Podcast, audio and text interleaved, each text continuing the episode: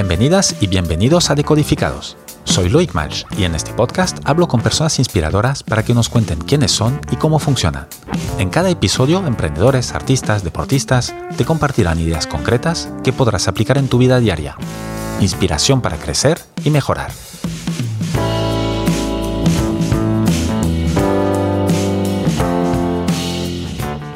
Mi invitada de hoy es Marta Alamán. Fue directora de cinco hoteles durante los 22 años que lleva en el grupo Catalonia Hotel y ahora lidera su sexto hotel, el Hotel Catalonia BCN 505 en Barcelona. Marta también es mentora, profesora y presidenta de la comunidad de alumni de Aula Magna Business School, escuela de negocios para mujeres emprendedoras, empresarias o ejecutivas.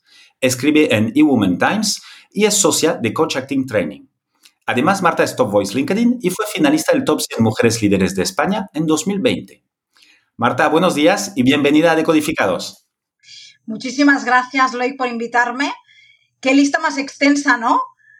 ya ves, ya me vas a contar tú. y, seguro, seguro que hay cosas que no he dicho y que has hecho.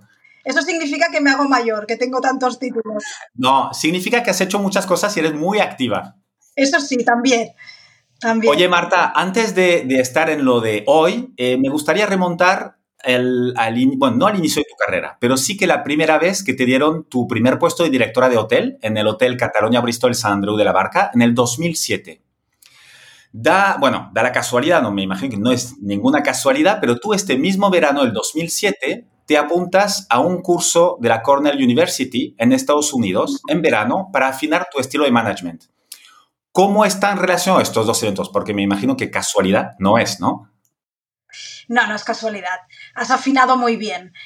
Mira, la verdad es que em, yo he escalado desde la base, yo empecé como ayudante de recepción en, los hoteles y, poco a poco eh, he ido asumiendo un poco la filosofía y los estándares de la compañía. Em, en el momento en el que me quedo sola, como, como se dice, ¿no? como directiva, que ya te quedas sola con el proyecto, Em, no me gustó aquella sensación, ¿no? Pensé que eh, después de tantos años con, mis compañeros en equipo y demás, el hecho de ser una directiva apartada del equipo no iba para nada con mi forma de ser. Entonces tenía dos... Es el, es, el, es el típico que tú ya llegas a tu despacho grande, el más grande de todo el hotel, y estás sola ahí. Sí, pero yo no quería estar sola porque siempre he pensado que los proyectos eh, son algo compartido, ¿no? Entonces eh, el que era mi jefe entonces, que también había sido mi mentor, le dije, mira, yo no me siento, tengo dos opciones, o abandono, que no, está dentro de mis planes, em, o realmente le doy una vuelta, una transformación a lo que yo pienso que debería de ser el liderazgo eh, de, un, de, un, hotel.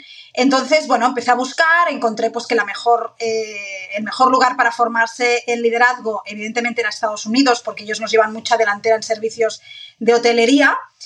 Y, bueno, y eso calmó mi, inquietud y sobre todo mi preocupación para ponerle nombre a algo que yo sentía que había que hacer diferente, pero es muy difícil cuando todo tu sector hace las cosas de una manera que tú quieras desmarcarte, ¿no? Entonces, para mí, Cornell lo que fue es darme ese impulso, esa fuerza de decir, Marta, no estás loca, existe algo que se llama liderar y co-liderar más que liderar, porque liderar para mí al final no deja de ser de poner la responsabilidad en una persona. Yo pienso que debemos ser más horizontales jerárquicamente y llevar el proyecto, la responsabilidad del proyecto entre más líderes, no solamente una persona, la que toda la vida le hemos llamado jefe, ¿no?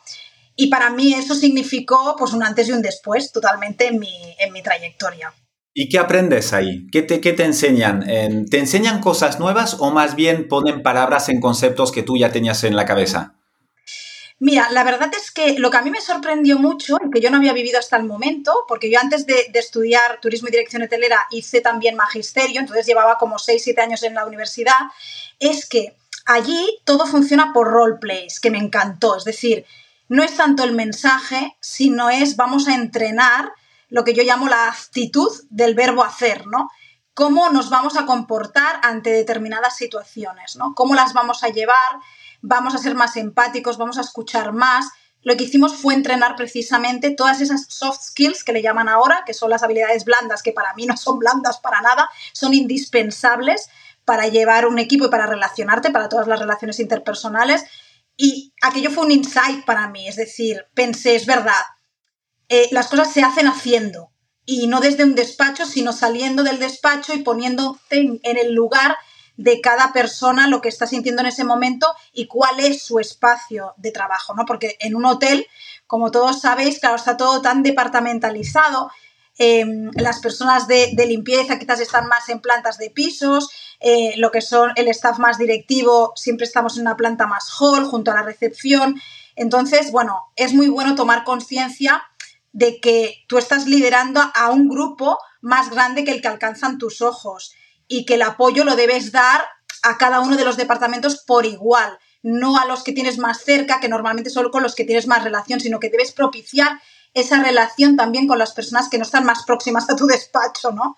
Entonces, esa mirada, ¿no? Amplificar esa mirada para mí es lo que me dio, lo, que me dio Cornell y sobre todo la metodología de integrar el conocimiento a través de la práctica, no al revés que normalmente lo hacemos a través de la teoría y después, ¿no? Hacemos métodos del caso como ese, como hacemos en las escuelas de negocio y demás, pero allí no.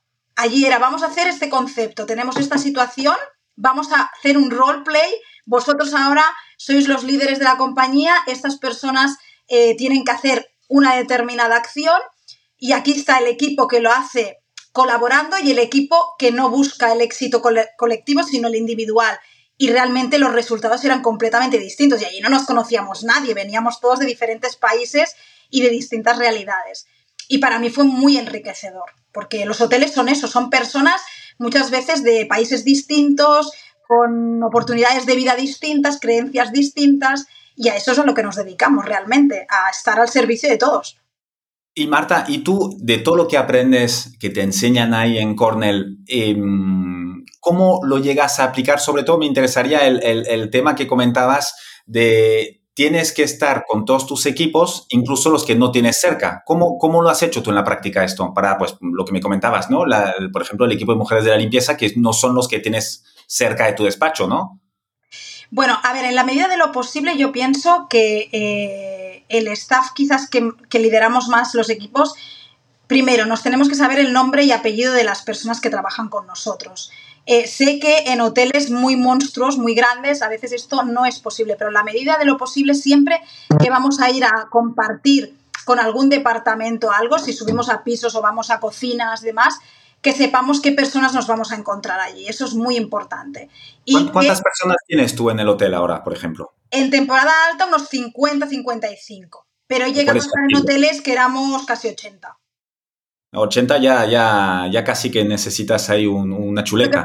sí, lo que pasa es que si cada día trabajas con ellos y estás mucho por las zonas de trabajo, al final los nombres salen solos. Y es importante al final que haya esa cercanía profesional pero no de colegueo, de... No, esa, ese foco que todos tenemos en que las cosas salgan bien.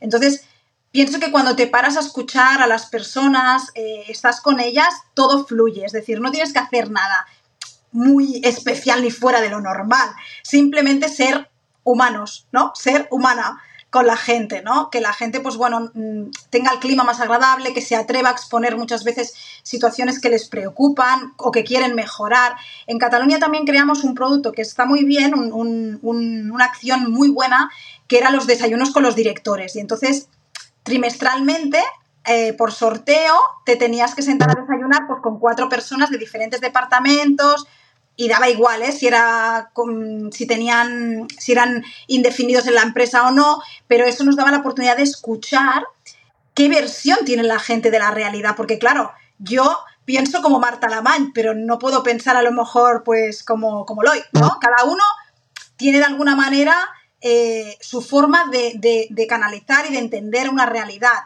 y es muy bueno sentarnos y escuchar qué, cómo interpretan los demás, ¿no? A veces que siempre hay ¿eh? dentro de los hoteles, supongo que en todas las empresas pasa, de, uy, estos son los de las corbatas, estos son los de tal, y se piensan pues que a lo mejor el staff directivo siempre está más cerca de la corbata que de la persona que está haciendo camas, y eso no es verdad.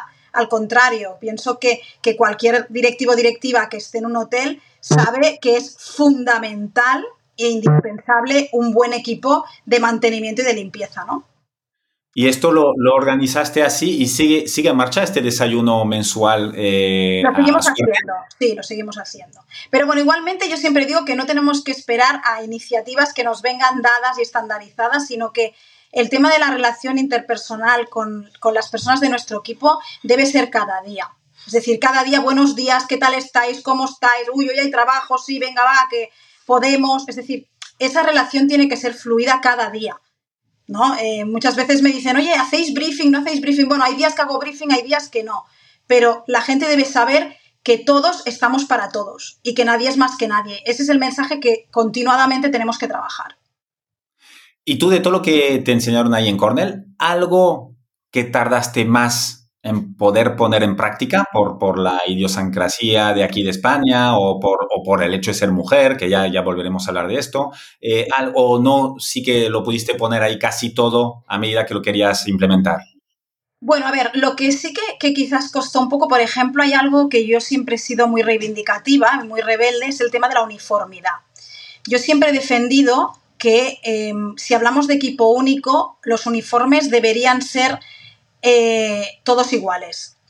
No debería de haber distinciones. Entonces, sí que es verdad que hay, por normativa, unos EPIs que se deben cumplir, pero sí que es verdad que el hecho de que en determinados lugares la gente vaya más casual y en otros vaya quizás como más arreglado, da como la sensación de que unos imperan sobre otros. Entonces, esa sí que es una parte de liderazgo que hemos mejorado muchísimo en nuestra compañía y que me siento muy orgullosa porque sobre todo los equipos de limpieza, eh, cuando yo empecé en este mundo hace tantos años, parecían como muy, a mí me parecía, ¿no? Que discriminaban mucho a las mujeres de la limpieza, ¿no? Entonces, eso, pues bueno, a mí me, me costó aceptarlo, y, pero con el tiempo lo hemos cambiado, que eso es lo más importante.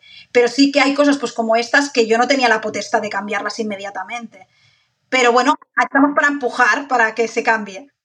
Tal, cual. En un grupo tan grande como, como, el de Cataluña Hotels, eh, ¿cómo haces para cambiar una cosa así? Porque claro, tú no tienes potestad para dirigir tu hotel, pero hasta cierto punto. Por ejemplo, no decides tú de cómo van vestidas las mujeres de la limpieza. ¿Cómo hace? Porque si lo cambias tú, lo van a cambiar todos los hoteles. ¿Cómo, cómo, cómo haces para empujar este tipo de iniciativas?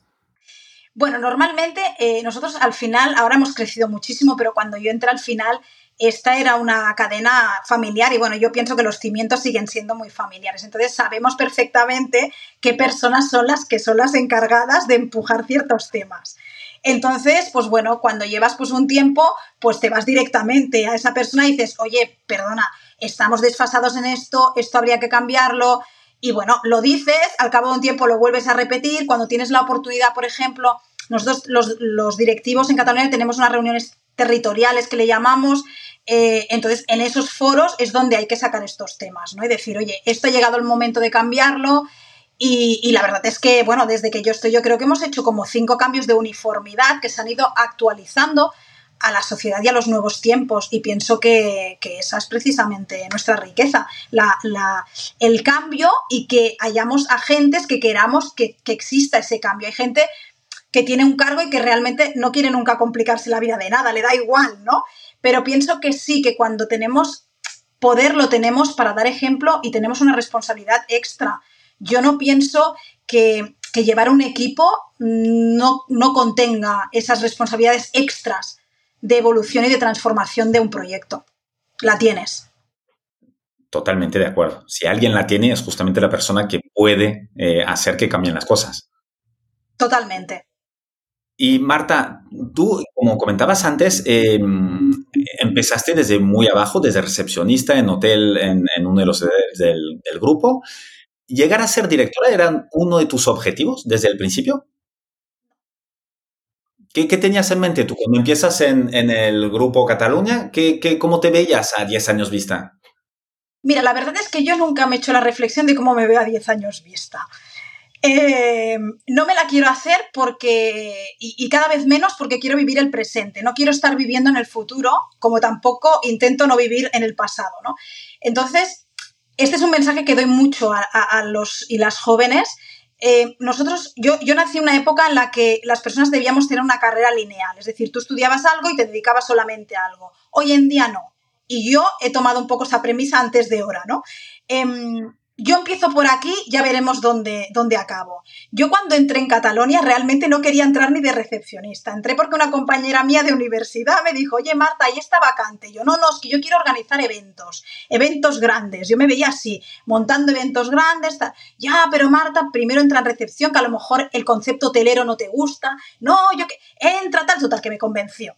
Y dije, bueno, va, venga, va. Voy a dar ese voto de confianza y entré por allá. Casualidad que a los seis meses la vacante de organización de eventos se queda libre. Entonces pasé allí. Entonces, claro, cuando organizas eventos, empiezas a llevar toda la cartera de clientes, la más grande, porque claro, los eventos que hacíamos en el hotel que estaba yo cuando yo empecé, hacíamos eventos hasta para la casa real, quiero decir, eran eventos con mucha envergadura y demás. Entonces, ¿qué sucedió? Que poco a poco fui llevando toda la cartera comercial del hotel. Y sucede pues que después de tener dos subdirectores, un día le digo a mi superior, oye, ¿por qué no paramos de poner subdirectores y me pones a mí? claro, que ese también es el arte de pedir, que no sé ni cómo me atreví ¿eh? a hacerlo, pero le dije, porque claro, me estáis poniendo superiores que me los ponéis conmigo y me decís que yo les enseñe y digo, pues entonces ya estoy yo, ¿no? Y la reflexión fue muy buena porque el que era mi superior entonces me dijo, tienes toda la razón del mundo. Dice, como normalmente para acceder a la dirección de hoteles suele ser más los jefes de recepción y jefas de recepción y nadie entra tanto por comercial, es algo que no habíamos considerado, ¿no? Y entonces, pues bueno, en aquel tiempo también mi jefe era muy amigo del que era el director de estudios de la universidad donde yo estaba y él me apoyó y dijo, es que no entiendo por qué me pedís subdirectores si tenéis a Marta dentro. Y ahí es cuando yo entro a subdirección, pero entré con las funciones de seguir llevando toda la cartera comercial en, aquel, en aquella época del, hotel. De hecho, yo me tenía que ir de, de Cataluña en aquel punto porque dije, bueno, si ahora ya no es mi momento, había una oportunidad muy buena en Barcelona de llevar apartamentos para famosos. Y entonces pasé todas las entrevistas, pero bueno, al final Cataluña me dijo, oye Marta, apostamos por tu carrera si quieres estar con nosotros. Y para mí fue de las mejores decisiones que he tomado, la verdad. Estoy muy feliz de haber tomado aquella decisión y ya digo, y de ahí dirección, nunca fui subdirectora porque eh, hubieron varias vacantes de directores que se marcharon, una directora que fue mamá, entonces hice muchas suplencias hasta llegar, estuve como un año y medio así supliendo a compañeras hasta que, hasta que llegó mi turno, ¿no? Eh, así es que así fue como, como fui creciendo, pero ya te digo, excepto el punto en aquel que me planteé, dije, oye, a ver, si estáis poniendo subdirectores y me los ponéis a mí, algo tendré bueno, ¿no? Yo, y, y probarlo. Claro, yo lo probé y me salió bien. La verdad es que, sí, que confiaron en mí y bueno, y a partir de ahí, pues, pues aquí estoy, veintipico de años que llevo con, con la... Me gustó el, arte de pedir. Eh, eh, me, recuerda, me recuerda un poco a Visila Bococo, que tuve aquí, que me parece que conoces tú también, sí, eh, que, también lo, lo, relataba mucho. Oye, hay oportunidades que uno se las tiene que crear y que creer. Eh, y, hay que, preguntar y hay que pedir y mira, no, no, pasa nada si te dicen que no, porque lo que sí pasa es si no lo haces y ya te dejas una oportunidad por el camino. No, y muchas veces ves como ese paso como muy lejos de ti, profesional. Te da vergüenza, no te atreves. Claro, yo al final no dejaba de estar dentro del staff base, ¿no? Y me dicen, no, no, tienes que ir a la central de Hoteles Catalonia, al despacho del subdirector de operaciones y hablar con él. Claro, aquello era con todos los de corbata. Una montaña enorme. Yo pensé, pero bueno, no, yo lo tengo, ¿no? Y la verdad es que fui y, oye, y me sorprendí porque vi a una persona muy receptiva que me escuchó y me dijo, es que en el fondo tienes razón, claro, llevas como un año y pico que vamos poniendo subdirectores que tampoco nos van encajando y al final te vas quedando tú hasta que llega el próximo, ¿no? Tiene todo el sentido del mundo que nos pidas esto. Y bueno, al final fue un poco de sentido común entre todos pero es verdad que yo siempre digo, atreveros a pedir cosas porque muchas veces pensamos que nos van a decir que no y nos da vergüenza el rechazo, de alguna manera. Y en muchos momentos tienes que dar ese paso hacia adelante y pensar, bueno, pues si es que no, pues es que no. Pero bueno, al menos no pierdo esa oportunidad. Si no me hubiera quedado toda la vida pensando, ¿y si lo hubiera propuesto? Sí, y eso es lo peor que puedes tener. Sí, sí.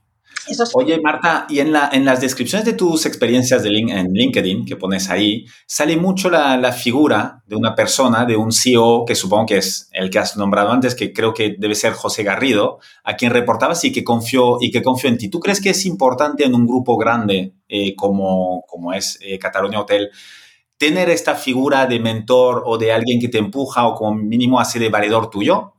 es indispensable. Es indispensable para crecer. Piensa que yo no estaba en la ciudad de Barcelona, sino que yo estaba en Sabadell, llevaba estaba en un mega hotel, pero, pero realmente no dejaba de ser un hotel fuera de, la, de lo que es Barcelona, que es donde estaban pues, toda la propiedad de Cataluña, las personas con más influencia sobre mi carrera. Entonces, el hecho de que él eh, viviera cerca hizo que él visitara mucho nuestros hoteles y que pudiera conocer mi trabajo, ¿no?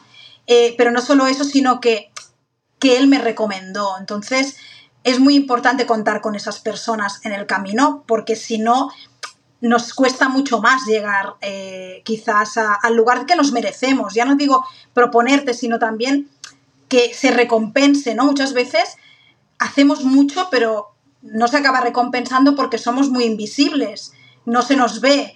Y hay muchísimas personas anónimas dándolo todo y lo que tenemos los directivos, y yo cogí de él ese legado de decir, oye, cuando hay gente buena, vamos a hacer cantera y vamos a ayudarles a, subir. Yo, las, yo creo que ahora mismo en Cataluña pueden haber como seis o siete directores que han estado en mis hoteles. Siempre tenemos que hacer el camino. Para y tú has empujado después. Claro, sí, sí, sí. Yo no he parado de empujar gente hacia arriba, que siempre les digo, oye, cuando subáis arriba, subirme el sueldo. Es decir, creo que debemos ser generosos en esto. Yo me alegraría incluso que alguno de ellos en algún momento subiera a dirección general. ¿Por qué no? Aunque yo no haya llegado. Creo que debemos tener esa generosidad, que la gente llegue al máximo exponencial de, de su talento. Aunque tú llegues al tuyo, cada uno llegaremos al nuestro. Pero muchas veces pienso que tenemos como cierta cierto reparo en que las personas lleguen a ser más que nosotros. Y yo eso no lo tengo. Yo quiero que los demás lleguen al tope de donde lleguen. Y si ellos tienen más suerte, el camino les es más fácil, pues que lleguen. No, em, no, no, he tenido nunca reparo en, promocionar, al contrario. ¿eh? Estoy contenta de, haber podido ser esa mano que, tire hacia arriba a, más profesionales. Y más en nuestro sector, que lo que nos hace falta es eso, el talento motivado, ¿no? Totalmente, no, e, es, es así, hay que ser generosos porque al final yo siempre, bueno, soy de la creencia que todo lo bueno te vuelve, lo cual, y, todo lo malo también, lo cual, aunque sea por interés propio, más vale hacer bueno que malo. Eh, y, ser hay, que ayudar, hay que ayudar a la gente a crecer como han hecho con nosotras y con nosotros. Totalmente. En, el, en la gestión de un hotel, que tú has estado ya en unos cuantos, eh, ya, ya vas por el sexto, ¿qué es lo, lo más importante? Es decir, tu, tu, tu tu rol de directora, además, yo creo que ya nos lo has, empezaste por ahí, que es gestionar bien a las personas y crear este ambiente. Em, ¿qué, es lo más importante de tu, de tu gestión? ¿Qué te, te lleva, qué te, te quita el sueño por la noche? Si es que algo te quita el sueño. Bueno, a preocupación siempre tenemos porque siempre queremos que las cosas eh, salgan lo mejor eh, que se pueda. A ver, mi preocupación sobre todo son las personas, pero si este discurso ya lo, he dado muchas veces, pienso que también como directivos debemos tener una capacidad analítica que nos permita tomar decisiones rápidas. Esto es básico. Em, quizás ya muy... ¿Perdona? ¿Esto cómo lo trabajas? ¿Lo tienes o lo puedes trabajar? Lo puedes trabajar, lo puedes trabajar. Claro, cada compañía funciona con unos sistemas, es decir, nosotros trabajamos con ratios de rentabilidad, trabajamos con desvíos presupuestarios que, analizamos. Entonces, toda esa información que ahora se está digitalizando, precisamente esa digitalización lo que nos debe permitir es que no esperemos a que los datos estén caducos. Es decir, normalmente en el cierre de un mes o cierre de un año, tú tienes los números cuando ya han pasado. Entonces, la digitalización lo que nos permite es que los datos los tengamos cada vez más en tiempo real para tomar decisiones. Es decir, si nosotros tenemos, por ejemplo, un margen de contribución de alimentos y bebidas que, que no es eh, del todo correcto, podemos realizar una serie de intervenciones para ver qué está pasando. No tenemos que esperar tanto. Es decir, ¿cada cuánto lo analizas esto? Es decir, ¿cada cuánto miras estos cada ratios? Cada día estoy. Cada día cada día voy abriendo diferentes, claro, depende del sistema operativo que tengas, pero nosotros cada vez más tenemos más herramientas para poder ir sacando. Cada día hay que conectarse, yo para mí, cada día hay que conectarse a los números y también a lo que nos dicen los clientes. Lo que nos dicen los clientes es oro puro, porque esa es la percepción real que hay en tu, en tu establecimiento. Entonces, yo personalmente soy la que responde, yo mismamente, a cada cliente que opina en el Barcelona 505. No lo delego a nadie. Entonces, ¿Por qué canal? Es decir, los que pongan una review en la web o en Booking. En Booking.com tenemos varios canales, todo lo que son los, los intermediarios digitales, otras como Booking, Expedia, eh, en Google también nos opinan. Em, y luego en web propia tenemos unos cuestionarios nuestros para tener también ese nivel de satisfacción. ¿Y tú contestas a todos? sí, contesto. Yo cada día entro a ver los comentarios y es una premisa que me otorgo yo, porque quiero saber qué impacto tenemos en el cliente. Eso es muy importante. Y valorar qué es lo que ha sucedido. ¿eh? A veces puede ser un cliente que no está satisfecho por lo que sea, por algo tonto, por una tontería, ¿no? Que al final no tiene más, pero para él es importante. Corrijo, no es una tontería, a lo mejor puede ser algo banal para mí, pero para ese cliente tenía importancia.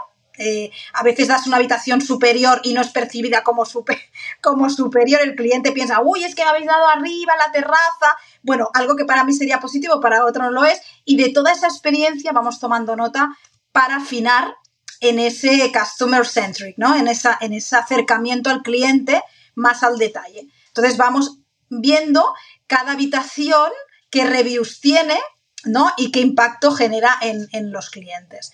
Y de esa manera, pues bueno, trabajamos también en toda la relación que hay con el cliente. Eso también me queda bastante el sueño. Todo, toda la atención, no solamente de recepción, sino todos los departamentos, cómo se relacionan con las personas mientras esa persona tiene una, una estancia dentro del hotel esas quizás son las cosas que analizo con más, ¿no? más, más minuciosa. Luego, los precios también, en nuestra compañía también estamos como muy pendientes de cómo sube y baja la demanda, pero bueno, tenemos indicadores que nos ayudan ¿eh? a tomar todo esto. Pero cada día, cada día, todos esos indicadores, cada día hay que mirarlos.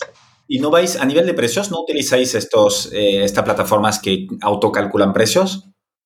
Sí, tenemos, tenemos algunos hoteles que sí, pero nosotros tenemos, eh, como yo decía, em, tenemos mm, aún esos vestigios de empresa familiar en el cual el pricing hay bastante intervención en todo esto, ¿no? Porque han sido fórmulas de éxito hasta el momento que se quieren conservar, ¿no? Pero bueno, sí, cada vez más estamos entrando la digitalización en ese, en ese sentido.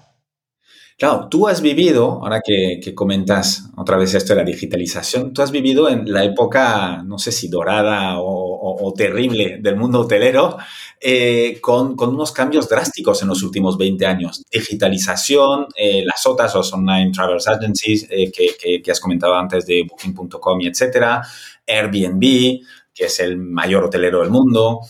Eh, pasar de, no sé, de hojas y Excels a, entornos como SAP. Eh, ¿Cómo viviste esta evolución y esta, esta revolución, más bien varias revoluciones seguidas? Eh, ¿cómo, la viviste y cómo ves el futuro del sector en este ámbito? Bueno, yo la verdad es que siempre lo he vivido muy positivamente esto, porque siempre he pensado que todos esos procesos, el hecho de digitalizarlos nos agilizaban muchísimo el trabajo, no hacer trabajo dos veces, lo que ha sido más complicado quizás es que nosotros, claro, tenemos en los equipos eh, muchas generaciones trabajando. Entonces, en muchos momentos hemos tenido algunas resistencias que hemos tenido que salvar. ¿no? Yo recuerdo cuando entramos por SAP todo lo que era la entrada de mercancías, de alimentos y bebidas, realmente fue, fue una trayectoria difícil, ¿no? Porque teníamos pues los chefs de aquella época de fogones que les empezamos a decir, no, no, hay que entrarlo todo por el sistema, los albaranes. Aquello realmente fue una hecatombe, em, pero pienso que cada vez hemos aprendido más y hemos tenido en cuenta que nos teníamos que ganar a las personas en todos los procesos digitales y eso es lo que tenemos que hacer.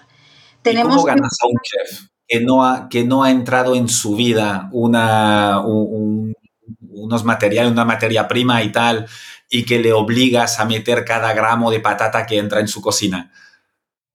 Bueno, lo que, lo que debemos siempre es eh, hablar del resultado, es decir, tú vas a tener el resultado pues, de cuántos kilos de patata compramos, cuántos tal, para que de esa manera podamos tomar decisiones. De la otra manera, todo era con hojas de Excel, a veces se borraba una celda que yo no cuadraba por ninguna parte, ¿no? Entonces, ellos entienden que para la gestión esto es necesario.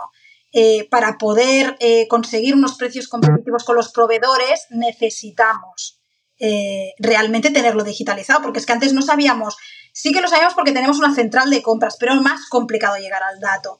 Entonces, la primera vez cuesta mucho.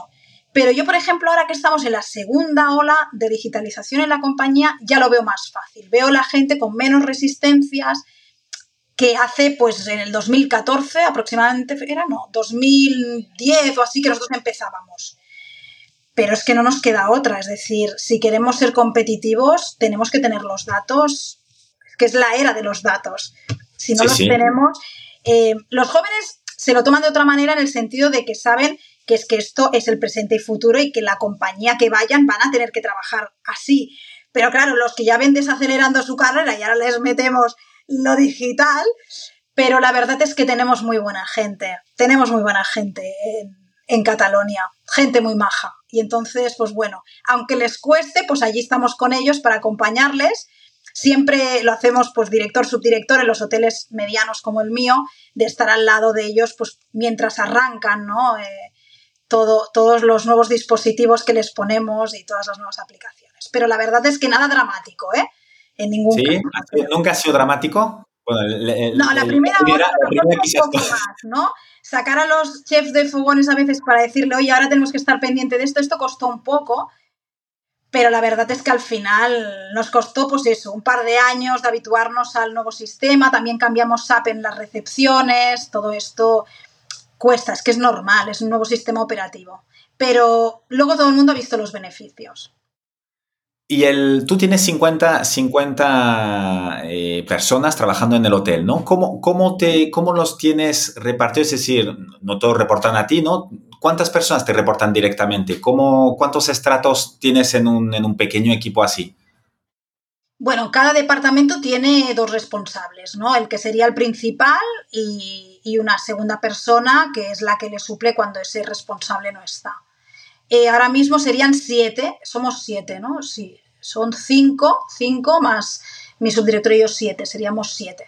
Siete personas, pero bueno, mi puerta y la de mi subdirector están siempre abiertas para todo el mundo. Es decir, no, más que nada se utiliza a veces la jerarquía por comodidad pero ellos saben que nos pueden, cuando hay temas más personales y demás, nuestras puertas no, no hay que pedir cita previa como, como en los bancos. Eh, aquí tenemos la puerta siempre abierta para, todas las dudas, inquietudes, em, bueno, y gente que quiere manifestar, que quiere progresar, pues bueno, eh, yo pienso que, la puerta siempre tiene que estar abierta. Con lo cual, tenemos esas cinco personas que nos reportan más lo que pasan, porque el día a día, operativamente, ¿no? Si para, para los horarios, entrega de horarios y demás, esas son las personas con las que ellos más hablan. Pero ellos saben perfectamente que nos tienen para lo que necesiten. No, no solo a nosotros, ¿eh? Yo creo que a la compañía al completo. Es decir, tenemos un departamento de recursos humanos central que están, vamos, 16 horas al teléfono para solventar cualquier tipo de, duda o de problema que pueda haber. Has hablado antes de actitud, de as, del verbo hacer. Eh, háblame un poco de esto, que, eres muy, muy aficionada a crear palabras así mezcladas, que me gusta mucho.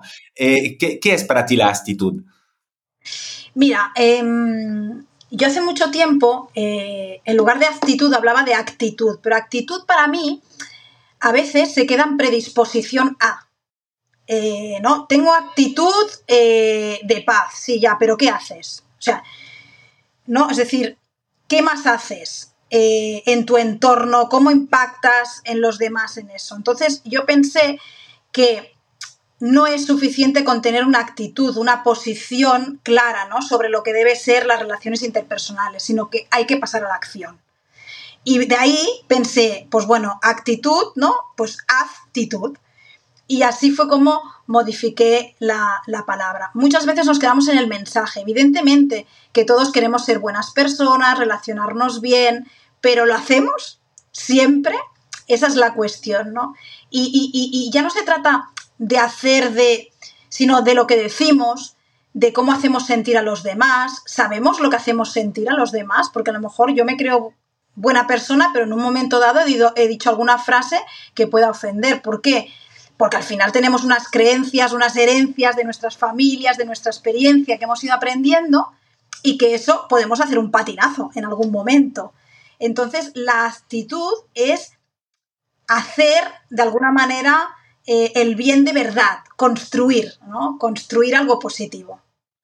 Y eso tiene que ver o contribuye, me imagino, a un tema que te gusta mucho, que es la felicidad organizacional. Sí, sí. La felicidad organizacional para mí es que todas las personas, eh, cuando acaban su jornada, se marchen a casa en paz. Eso para mí es la felicidad, eh, que les permitimos ser felices en su vida, conciliando con sus familias, compartiendo con sus familias. Yo pienso que si el clima eh, no es propicio, eh, pasamos muchísimas horas. Entonces, no solamente estamos destruyendo el clima de estas cuatro paredes que es un hotel, estamos destruyendo muchísimo más. Estamos afectando a esas comunidades donde esas personas viven. Porque si alguien no es feliz aquí, esto se lo va a llevar fuera, igual que al revés, ¿eh? que las personas también inevitablemente, o sea, no nos quitamos y nos ponemos una, una, vestimenta de felicidad o no felicidad, es decir, todo lo que hay fuera afecta dentro, todo lo que hay dentro afecta fuera. Pero pienso que tenemos la responsabilidad de generar un valor, por eso hablo siempre de value holders, que sería como portadores de valor también fuera. Entonces, si aquí somos felices, tenemos más puntos de que en las comunidades también se viva mejor porque un padre, una madre, eh, una hermana que va a trabajar cada día y no tiene un clima propicio, eso afecta su convivencia con sus hijos, con sus sobrinos, etcétera, etcétera. Y para mí los menores son prioridad. Entonces, pienso que tenemos una gran responsabilidad en, esa aportación de valor. Eh, de llegar a ese win-win y escuchar sobre todo, pues eso, cómo late la gente, ¿no? Cómo piensa, cómo opina, si están felices o no, en las caras lo vemos. Si la gente es feliz, está agobiada, esto se ve y tenemos que hacer algo. No, hace falta un protocolo, es decir, no tienes un protocolo para eso. Solo con pasearte y conocerlos, ya, ya cuando te cruzas ya sabes si bien o mal, ¿no? Sí, a lo largo del día también los jefes departamentales tienen muchas conversaciones y ahí tenemos mucha información, ¿no? Eh, las personas aquí también comparten lo que les pasa en sus casas. Desgraciadamente, pues la vida no es de color de rosa, nos pasan muchas cosas. Eh, pues perdemos a, nuestras mascotas, perdemos a nuestros familiares, alguien está enfermo. Entonces, bueno, em, al final em, yo pienso que pasamos un, un tiempo muy grande en las organizaciones como personas, si lo analizamos no sé hasta que nos jubilamos, que puede ser el 50, el 40% de nuestro tiempo eso tiene un impacto espectacular en la sociedad y, debemos ser responsables de esto, ¿no? Y, que nuestros hijos también vean esa aportación que hacemos, porque ellos van a ser los que van a liderar el futuro. Totalmente. ¿Y tú, hay, hay ejemplos de acciones concretas que implementaste a lo largo de tu, de tu carrera para fomentar esta felicidad organizacional? A ver, hay muchas directas e indirectas, ¿no? Eh, por ejemplo, en, los equipos de limpieza organizamos la International Housekeeping Week, por ejemplo, que reconocemos su trabajo. Em, en las reuniones que hacemos los jefes interdepartamentales, em, invitamos siempre también a personas para que opinen sobre sus departamentos.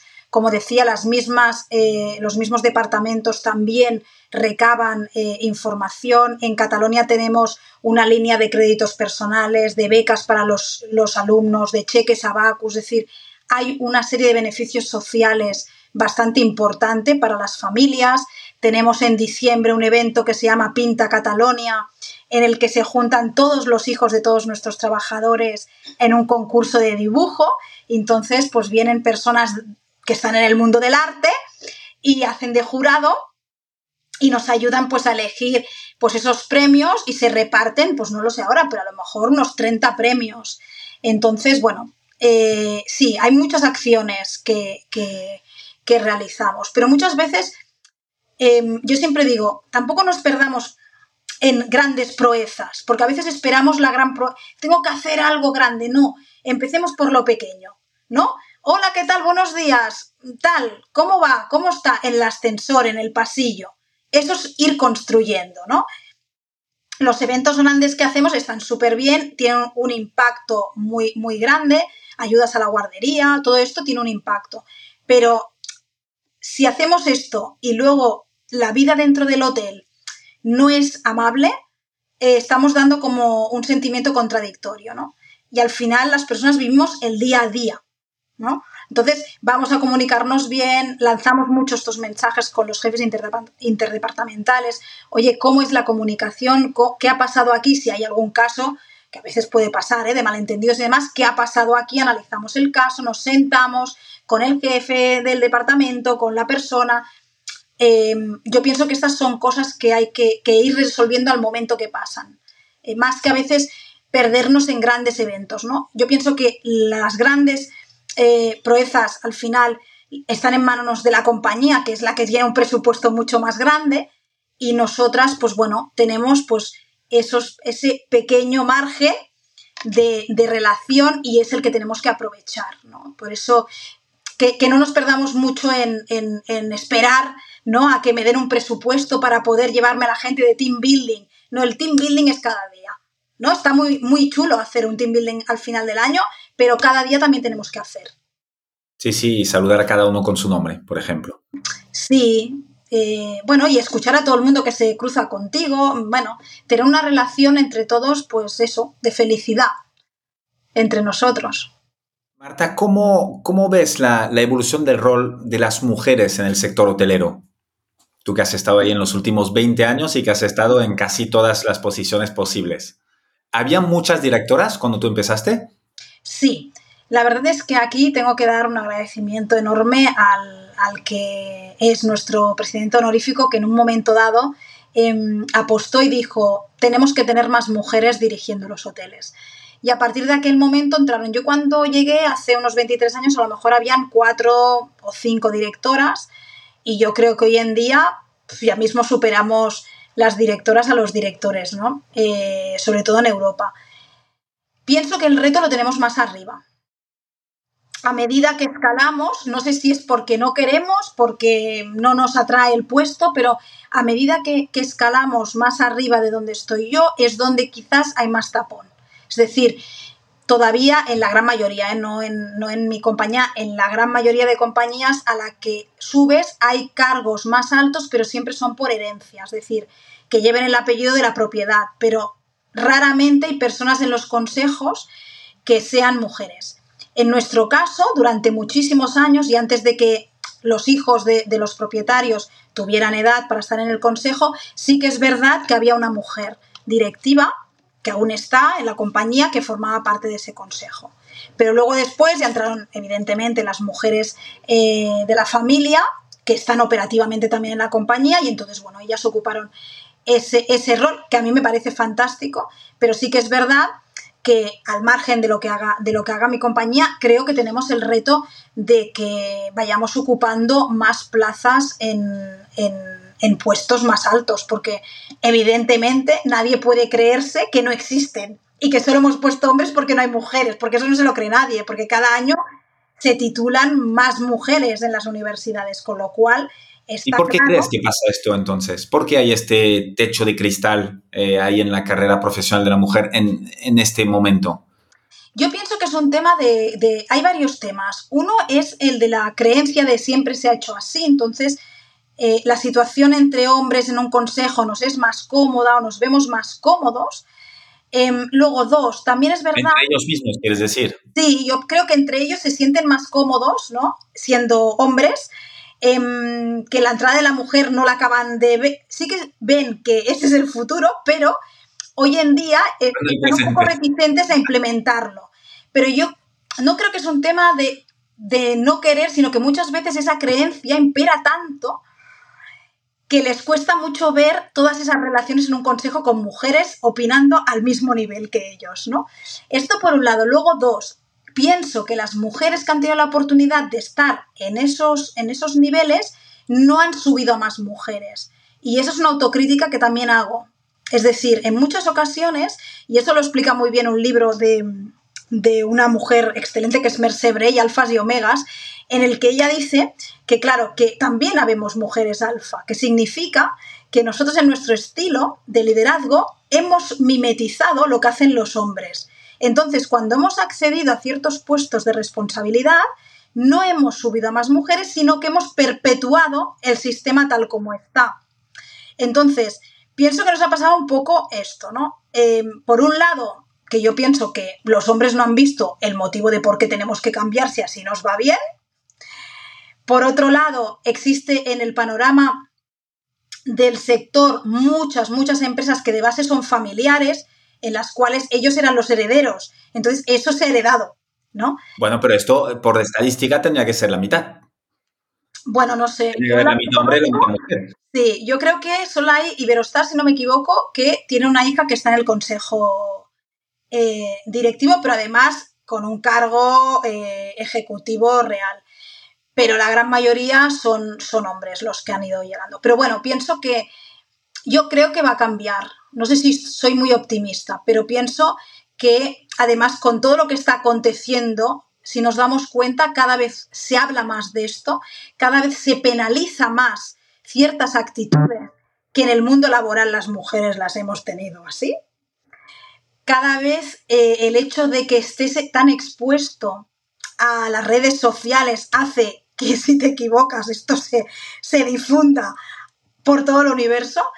Y creo que eso nos va a ayudar también a un cambio. Y al final mm, hay muchos hombres que lideran en femenino, es decir, que tienen esa empatía, esa sensibilidad, eh, esa responsabilidad más allá del cargo que ocupan. Es decir, tenemos mix, tenemos mujeres que lideran en masculino y hombres que lideran en femenino, porque hay, hay hombres que se creen mucho más que nosotras que esto tiene que cambiar, aunque parezca mentira, pero esto es así. Entonces, bueno, creo que lo que tenemos que hacer es unificar y hacer fuerza todos los que opinamos que, lo natural es que la dirección sea diversa. Es que es lo natural. No, no estamos pidiendo nada natural. de palabra correcta.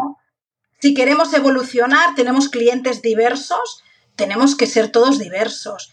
Y ya no solamente hablo del género, hablo de la edad, eh, hablo de diferentes capacidades. Yo en mis, en mis equipos casi siempre tengo personas que tengan pues alguna discapacidad intelectual, discapacidad o capacidad diferente, como le queramos decir, que cada uno le dice de una manera, pero no porque piense que estoy beneficiando a nadie, no, no, es porque lo creo de verdad, que es que debemos tener equipos diversos, de diferentes nacionalidades, diferentes edades, porque eso nos enriquece. Y los consejos, lo mismo porque son los que deciden, ¿no? Las grandes, los grandes, las grandes estrategias se crean en esos consejos. Entonces, tiene que haber una perspectiva femenina, una perspectiva senior, una perspectiva junior. ¿Por qué? Porque cada uno empuja de una manera distinta. Y eso es necesario. Es necesario. Y no solo en, las empresas privadas, en ¿eh? las públicas igual. Que hablamos siempre de lo, de lo, privado, pero aún me queda por ver una presidenta del gobierno que no la he visto todavía en nuestro país. Tal cual. Bueno, esperemos que llegue pronto. Eh, em, Marta, un tema eh, que, quería tocar contigo también. Publicas muchísimo en, LinkedIn. Em, es, aparte es contenido pensado, que requiere análisis, tiempo de, redacción y tal. Eh, ¿Cuánto tiempo le dedicas de media al día a LinkedIn? Pues no te creas que tanto, ¿eh?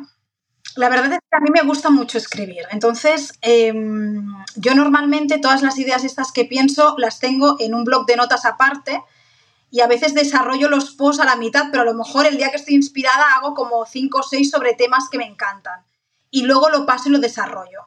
Y normalmente como en LinkedIn puedes em, temporizar, es decir, tú ya puedes decirle a LinkedIn, quiero que esto salga mañana a las 11 o mañana a las 8, lo programas y sale. Entonces yo Em, la verdad es que una de las cosas que también son muy importantes es el entorno que rodea a un directivo o a una persona que está en el mundo laboral.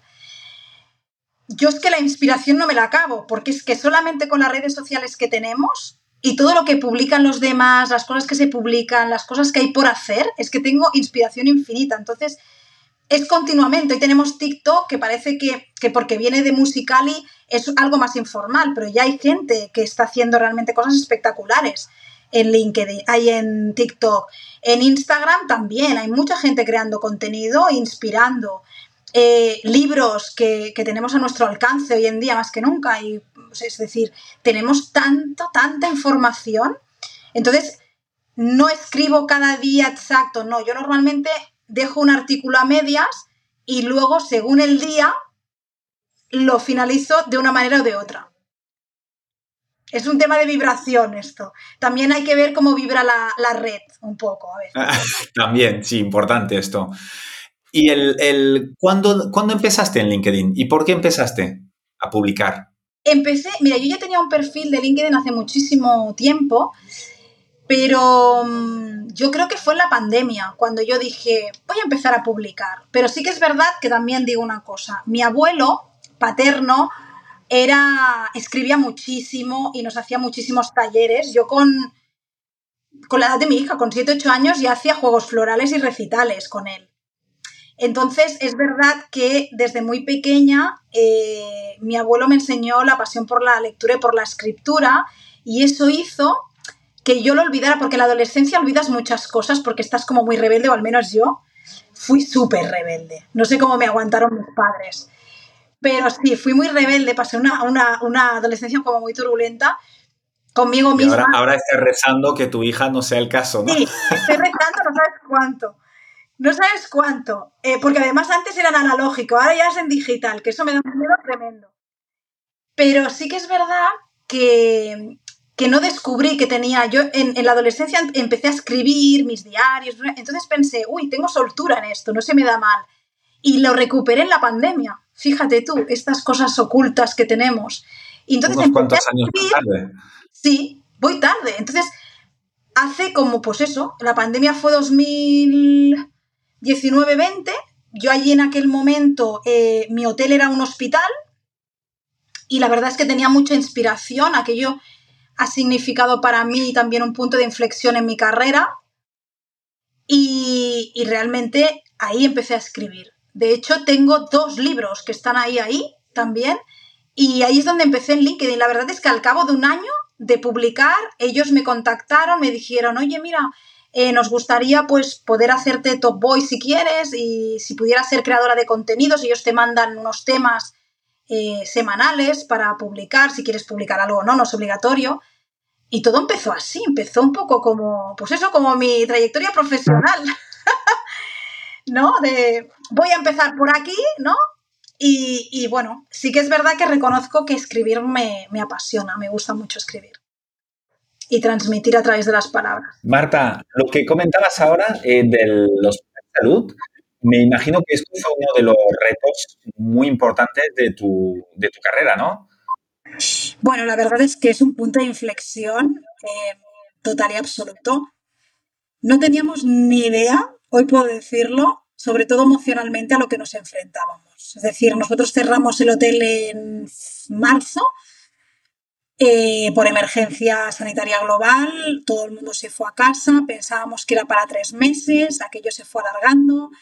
Eh, como sabéis, por los servicios de empleo estatales estaban colapsados, intentamos, eh, los que estábamos en los hoteles, pues ayudar a los compañeros. Y aproximadamente cuando ya llegaba el verano, pues el Gremi d'Hotels de Barcelona, junto al Consorci Sanitari de Barcelona, pues nos proponen si queremos entrar en el programa de, de hoteles salud.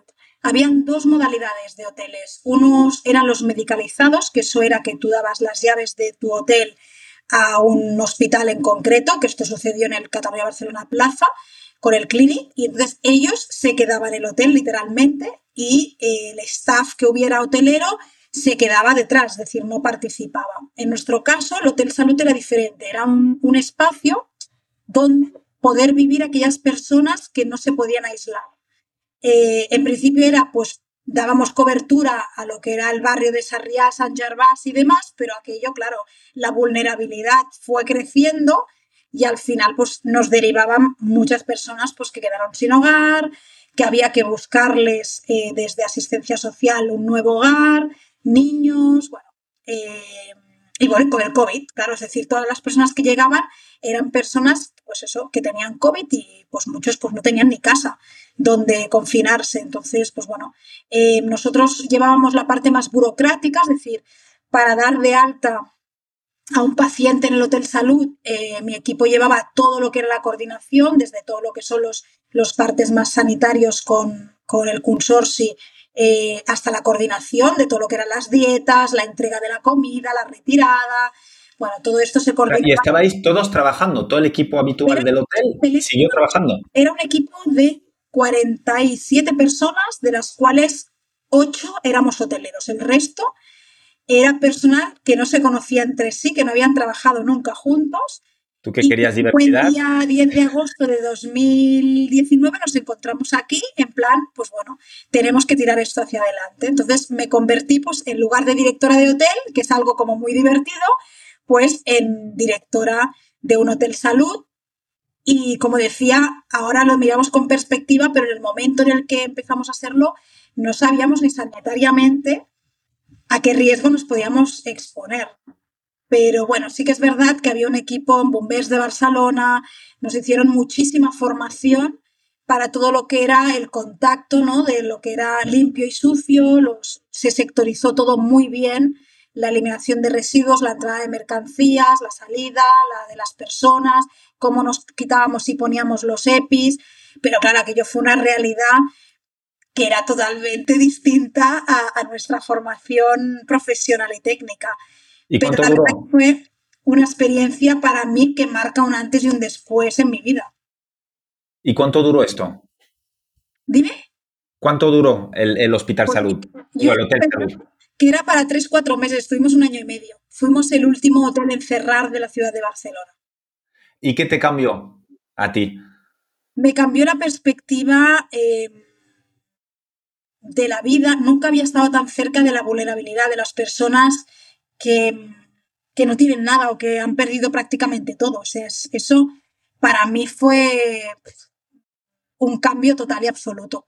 Después de eso, pues he colaborado muchísimo más, he estado más cerca de entidades pues que ayudan a otras personas a todo, a vestirse, a poder comer. Era como una situación que nos quedaba muy lejana y de repente la tuvimos en nuestra casa. Y creo que eso hasta que no lo ves así en primera persona tan bestia, piensas qué estamos haciendo en nuestros países para que todavía existan personas en esa vulnerabilidad. Es decir, me he vuelto un poco más crítica, un poco y exigente también con las personas que tienen el poder de, cambiar esto y no lo cambian. Eh, y luego, pues bueno, colaborar yo en todo lo que puedo. Em, claro, nosotros aquí tuvimos mucho vínculo con, con, asistentes sociales que nos explicaban su experiencia, Tuvimos muchas eh, auxiliares e enfermeras que habían estado en las residencias donde murió tantísima gente. Em, y bueno, nos llegaba de todo, nos llegaba gente, pues incluso que estaba en la calle no tenía casa, bueno, de todos los perfiles. Y a mí me cambió, pues bueno, eh, yo siempre he sido una persona ya de hablar bastante con las personas que duermen en la calle y tal, porque, bueno, siempre me gusta escuchar eh, a la gente y pienso que, que ellos agradecen mucho, muchas veces están pidiendo más eh, esa conversación que no que le des 20 euros, ¿me explico? Porque también hay algo de lo que no se habla, es que la gente que, no tiene hogar, em, nadie habla con ellos o muy poca gente intercambia palabras con ellos. Em, bueno, ha cambiado mi manera de posicionarme versus toda esta realidad. Eh, y no solo en mí, sino en todo este proceso explicarle a mi hija, ¿no? Esta realidad que existe y que no debería de existir, no debería de existir. Eh, en muchos casos también significó sostener a las personas de mi equipo, porque, claro, no estábamos entrenados nosotros, ni tenemos un perfil, no teníamos. Ojo, no teníamos, yo pienso que hoy tenemos más perfil social. De hecho, después de ser Hotel Salud, al cabo de unos meses, fuimos Hotel Refugio para las personas que llegaban de la guerra de Rusia a Ucrania. Alojamos aquí a 80 personas y pues yo creo que unas 10 familias estuvieron hasta febrero de 2023 viviendo con nosotros. Entonces mi equipo ya estaba muy entrenado en, esto, ¿no? Ya habíamos pasado una pandemia con gente pues en una situación precaria y entramos pues bueno, gente también que la había perdido todo por nada. Te hace plantear muchísimas cosas, ¿eh? Eh, también vivir más el presente. Em, no, no, no anclarnos tanto a veces en cosas que tampoco son del todo importantes. Somos unos auténticos privilegiados. Totalmente, sí. A veces hace falta este tipo de eventos para que nos demos cuenta, pero somos muy privilegiados. Mucho, mucho. El despertarte en un lugar limpio, en un lugar sano, con un techo, es decir, lo esencial, lo esencial. Eh, hablar con estas personas, yo creo que es el mejor máster de vida que puedes tener. Eh, y sobre todo personas adultas que, que, da realmente, pues te crea como mucha impotencia, pero es que a veces detrás hay niños. Entonces, historias no de niños que no tienen una casa fija, que viven en habitaciones, que a mí me costó, me costó mucho eh, asimilar y digerir todo aquello que estábamos viendo. ¿Y cómo fue luego el volver a ser un hotel clásico? Bueno, yo la verdad es que reconozco que mientras fuimos Hotel Salud, yo estuve como muy fuerte, muy positiva. En el momento en el que cerramos, eh, que creo que esto fue a finales de octubre aproximadamente, justo antes de Halloween, yo allí tuve un bajón bastante importante. Fue como que cerramos y teníamos que abrir como, como hotel en tiempo récord, porque claro, tenemos que rentabilizar y va saliendo de la pandemia, ¿no? Había que hacer la puesta a punto del hotel, claro. Un hotel que ha sido hotel salud, mm, ojo, eh, claro, hay que limpiarlo todo, tenemos que pasar unos protocolos por generalidad de nuevo de, de sanidad para, para que no exista ningún tipo de riesgo para nadie certificarnos de nuevo que el, hotel es un establecimiento que puede dar un servicio a colectivos. Em, y aquella Rafa que nos vino, pues tuve suerte, pues bueno, que en aquel momento mis superiores inmediatos me acompañaron porque tuve un bajón emocional importante. ¿no? Fue como, ahora me puedo soltar, ¿no? Hasta el momento no he podido, porque yo era la que sostenía, ¿no? Y eh, bueno, bueno, me duró una semana, pero sí que fue como un, ¿no? es normal, al final lo tienes que sacar de alguna manera. Y además, bueno, mi equipo a lo mejor estaba más fuerte en ese momento porque estaban como habituados a que yo estuviera ahí sosteniendo, pero a mí también me gusta que me vean humana, no quiero que me vean sobrehumana, es decir, si estás mal, estás mal. Y aparte era más que justificado, ¿no? Veníamos de una pandemia con miedo a que la gente le pasara algo, eh, con vínculos emocionales que establecimos aquí también con los pacientes. Bueno, era entonces, bueno, fue en tiempo récord, es decir, todo lo que habíamos hecho tuvimos que deshacerlo, todos los almacenes, eh, espacios para sanitarios, todo esto hubo que quitarlo, empaquetar todo lo que teníamos de elementos de sanidad, desconectarnos de la red de trabajo de, sanidad y conectarnos de nuevo a, a ser hotel. Pero ya digo, el equipo es fantástico, lo hizo operativamente, yo creo que lo hicimos muy bien, emocionalmente ahí nos costó un poquito más pero bien, ah, bien. Cosa que es normal. Y de seguida llegaron los clientes y además yo hubo algo que dije siempre y es, cuando la gente pueda viajar y pueda salir, esto explosionará. Y eso es lo que ha pasado con el turismo. cuando la gente, la gente le ha pasado lo mismo que viví yo aquí, que ha dicho, vivimos una vez, eh, no hemos podido salir, vamos a darle valor a poder estar al aire libre, a poder compartir, a poder estar con la gente, yo creo que, la reflexión de todo el mundo fue un poco esta. Sí, sí, a vivir experiencias. Exacto, exacto. Marta, para ir acabando, te voy, te voy haciendo las, mis preguntas típicas de, final de programa. Em, tu, mejor inversión, eh, si no, y no tiene por qué ser de, rentabilidad económica, puede ser en tiempo, en conocimiento, eh, ¿cuál fue? Yo pienso que el mejor eh, tiempo que yo puedo, o sea, la mejor inversión que yo puedo recomendar es que tengamos ese tiempo para autoconocernos a nosotros. Si nosotros estamos bien, los equipos están bien, todo el mundo está bien. Em, saber qué es eso que nos espejea, lo que nos sobrepasa, eh, saber cuál es nuestro talento, en qué somos realmente buenos y aprovecharlo. Hacer ese parón es fundamental para liderar, es fundamental, porque las personas nos van a espejear, porque tenemos patrones mentales que nos hacen clasificar a veces, que no me gusta nada esta palabra, a las personas y eso falla. Nos pensamos que la intuición no falla, pero también nos falla. Entonces, pararnos a conocernos mucho más, ese es el mejor tiempo. Yo no lo hice al principio, ¿eh? lo hice cuando me vi que me sobrepasaba en algunos momentos mi cargo y hice ese parón, ¿no? Eso es fundamental. Esa es la inversión profesional más buena que yo pienso que he hecho. ¿Y para ti qué es el éxito? Para mí el éxito hoy es tener paz. Tener paz conmigo misma, sabiendo que allí donde estoy hago todo lo que está en mis manos para generar también paz en los demás y crecimiento. Eso es lo que quiero hacer. Es una, muy buena definición del éxito. Eh, nos podría, ya, ya dijiste que, que, habías estudiado para magisterio y tal, y que tu abuelo leía mucho, así que voy a aprovechar y, te voy a preguntar que nos recomiendes libros eh, desde los que más te marcaron hasta los que más regalas, eh, con qué nos quieres eh, deleitar.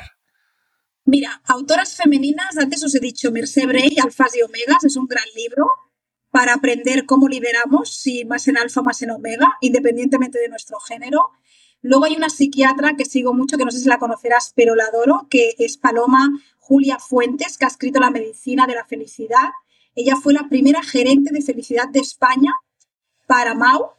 Eh, y la verdad es que es excelente lo que explica en este libro de cómo eh, la felicidad nos ayuda a superar ciertas cosas, ser más ecuánimes con nosotros mismos, y eso también nos ayuda a liderar. Luego hay libros que yo cuando, yo también trabajé en una librería, que esto no sé si te lo he contado, pero mientras estudiaba, yo no quería depender de mi padre, pero siempre he sido bastante independiente financieramente y a escondidas de él, em, me fui a trabajar a unos grandes almacenes en una librería y allí estuve siete años mientras acababa mis carreras en la universidad. Y un libro que recomiendo a muchos, la armadura, eh, perdón, El caballero de la armadura oxidada, es un libro que va sobre esas creencias que nos ponemos hasta que la armadura ya no, no hay quien se la quite. Em, libros así más de empresa Sopa, por ejemplo, que habla sobre ese amor que ponemos en, los servicios o en los productos que entregamos a otras personas. Eh, magia, que está ambientado en un directivo que lo deja todo y se va a entrenar con el Cirque du Soleil y todo lo que pasa allí. Em, luego, libros que recomiendo mucho, sobre todo para el impulso femenino, los que escribe Sheryl Sandberg, eh, Lenin eh, y Plan B también, también los tengo en casa, también los recomiendo. Eh, uno que también se recomienda mucho, pero lo voy a decir porque la primera vez que lo escuché, que fue en Catalonia, cuando nadie lo conocía apenas, es Víctor Coopers. Sus libros sobre la actitud también son con un tono de humor que son como muy digeribles, están muy bien. Em, luego, heredados de mi padre, los de Vine Dyer, los de Tus Zonas Erróneas. Estos libros también están muy bien. Y no sé, así que te ayuden los hábitos atómicos de James Clear, que este me lo he leído hace poco, que es un poco parecido al que, al que escribió Stephen Covey de, de los hábitos de la gente altamente efectiva, Sí, los siete hábitos. Y los siete hábitos, pues este de hábitos atómicos de James Clear está muy, muy bien. Además tiene una newsletter que también está muy bien seguirla. Y no sé cuántos me dejo, pero así... seguro que muchos, pero ya nos has dicho unos cuantos. Ya tenemos deberes ya. Sí, pues estos están muy bien. La verdad es ¿Y algún, algún documental, serie, películas que nos quieras recomendar? Mira, vi hace muchísimos años, creo que es del 2004, una película que aquí la traducieron como El Bosque, pero se llama The Village. Y es en Pensilvania, si no recuerdo mal, está ambientada allí en un pueblo en el que la gente tiene miedo a unos seres que se, que se aparecen por la noche. Y va sobre cómo nos limitan las creencias a las personas. Este, este, esta película yo os la recomiendo porque para mí también fue un insight muy, muy bueno y luego las autobiográficas. Eh, no sé si te gusta Freddie Mercury, pero... No vi, fíjate que no vi Bohemian Rhapsody todavía. ¿No? Pues te la recomiendo. Te la ah, recomiendo. te quiero hacer spoiler, pero realmente... Bueno, más o menos me imagino el que va. Sí, pero me refiero que hay muchos episodios que, que están muy bien narrados de cómo tú ya tienes talento y eres muy bueno, pero los que te juzgan aún no te dan el valor que tienen. Esa parte me encantó de Bohemian Rhapsody, ¿no? De el tío ya era un genio, ¿no? Pero se encontraba con personas que lo querían encauzar, ¿no? A lo mejor en el perfil musical de la época. Y él era como un disruptivo. En plan, a mí no me contéis que yo sí tengo que hacer el lilo, lilo, lilo, lero, lo voy a hacer, ¿no? No, no, no me contéis películas. Entonces, esa parte de Freddie Mercury de decir, yo me desmarco y mi talento es este y quien quiera que lo compre, a mí me encantó. Es como una, una premisa de vida, ¿no? Y luego Michelle Obama también me gustó mucho la autobiografía, también está en Netflix. Y, no sé, ahora sí, ya no, te sé decir ninguna más, pero bueno, las autobiográficas de gente así, Nelson Mandela, la película de Nelson Mandela también me encantó sobre liderazgo. Ahí hay muchos sketches que se pueden utilizar eh, con los equipos. ¿Utilizas eh, en, tu, cuando, cuando das formaciones o tal, algunas algunos trocitos de pelis. Sí, utilizo mucho y además todos los domingos en LinkedIn tengo el video shaking, que le llamo yo, que es la sacudida con vídeo, que allí siempre pongo trocitos a veces de película o de sketch para movilizar un poco a esa actitud, a esa acción de decir, hay algo más que podemos hacer. O sea que eso también lo utilizo muchas veces en mis formaciones. Marta, última pregunta. Eh, si tuvieras la oportunidad de tener delante de cada escuela una lona gigantesca para que la viera todo el que pasa delante, el que entra, el que sale, y que pudieras ahí poner el mensaje que tú quieras, ¿qué pondrías ahí? Todos somos iguales, colaboremos para una escuela de paz.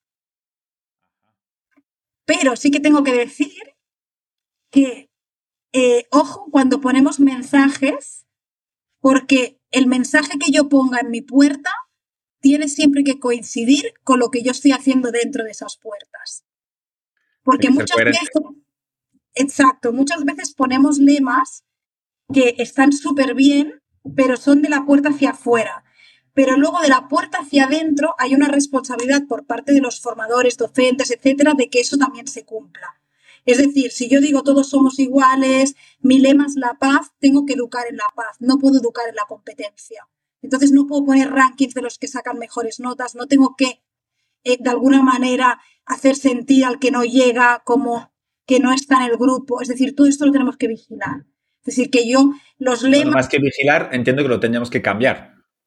Sí, es decir, tenemos que cuidarlo, ¿no? Lo tenemos que cuidar mucho. Entonces, yo siempre me arraigo a las palabras que decía María Montessori, una gran pedagoga, que decía, todos queremos la paz, pero no educamos para la paz, educamos para la competencia. El día que eduquemos para la paz, ¿no? Probablemente la guerra se acabará. Y, el tema es ese, que los lemas que escribimos en las escuelas, que cada una tiene el suyo, eh, crezcamos, juntos, estos lemas se ponen en las escuelas, o al menos aquí en Barcelona, mi hija, fuera de la escuela hay un lema si crecemos juntos, crecemos juntos, pero luego no pueden haber eh, elementos que mm, distorsionen ese mensaje. Todos debemos ir a una, la comunidad educativa, la comunidad familiar, ¿no? Eso es muy importante que lo, que lo vigilemos, ¿no? Para poner pancartas nos lo tenemos que creer y eso debe ser una realidad, no simplemente un mensaje en una pancarta.